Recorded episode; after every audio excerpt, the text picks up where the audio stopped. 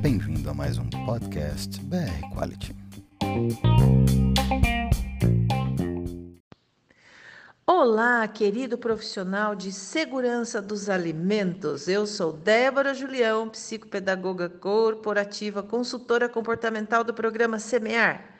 E eu estou aqui para trazer para você mais um pouco de conteúdo para facilitar a sua vida.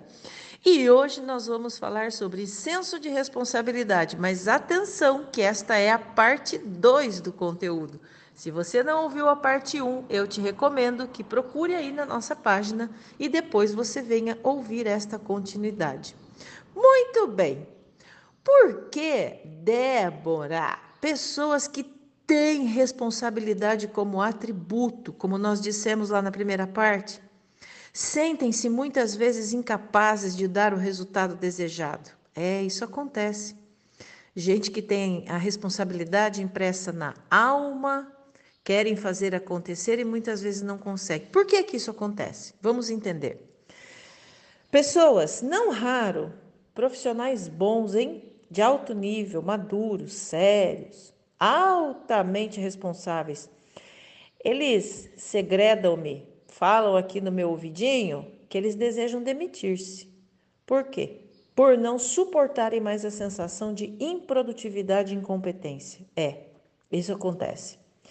Não raro também, eu concluo que eles estão absorvendo uma incompetência ou vulnerabilidade sistêmica como sendo sua, ou seja, estão assumindo uma incompetência que nem sempre são deles, é do sistema. Aí, querido, querida, é preciso aqui entender a importância da responsabilidade individual como pressuposto para a existência de uma responsabilidade coletiva, lógico. E é o que dizem os mais renomados teóricos contemporâneos. A minha experiência de quase 20 anos com desenvolvimento humano e organizacional aponta para uma constatação intrigante, é, não em detrimento dessa dos grandes teóricos, apenas uma constatação que anda aí no paralelo, que é o seguinte: o vice-versa acontece aqui. Que vice-versa, Débora? A responsabilidade coletiva também é pressuposto básico para o resultado da responsabilidade individual. Você não entendeu? Vou explicar. O senso de responsabilidade apenas de um ou de alguns pode ser inócuo na organização. As empresas são organismos vivos, totalmente dependentes do desempenho das áreas e dos especialistas e dos relacionamentos entre estas áreas e esses especialistas para gerar um resultado único.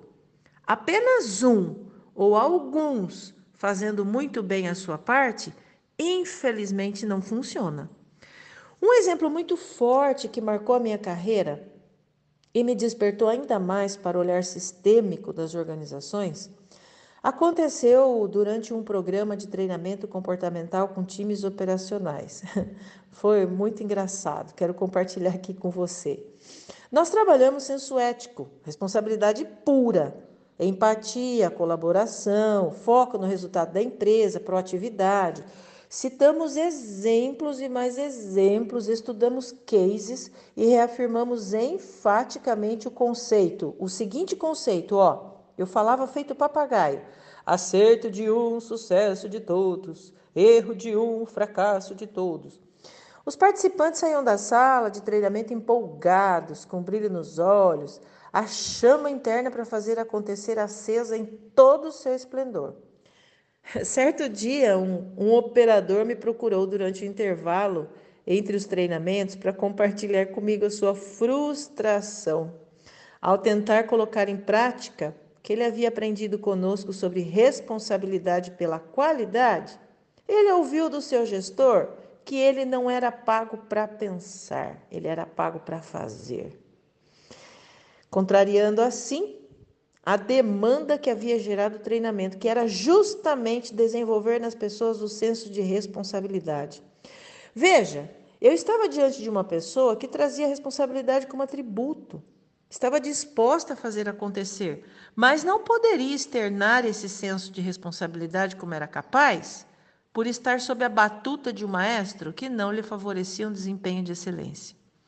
Senso de responsabilidade, minha gente, principalmente no segmento alimentício, precisa ser valor da empresa. Sistematicamente anunciado, apregoado, treinado, medido, ensinado, revisto, acompanhado, reconhecido, reafirmado, relembrado, perseguido, alimentado. Indústria de alimentos, você sabe, não tem uma segunda chance para errar. Você já viu o recall de alimentos?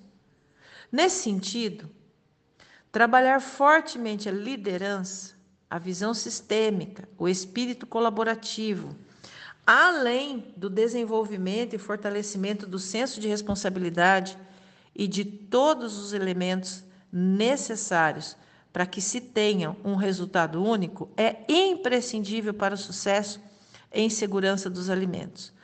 Como dito anteriormente, não tem receita de bolo aqui, gente. Tem trabalho muito trabalho. Muito obrigado por ter ficado comigo até o final desse podcast. Até o próximo. Sucesso para você. Um grande abraço.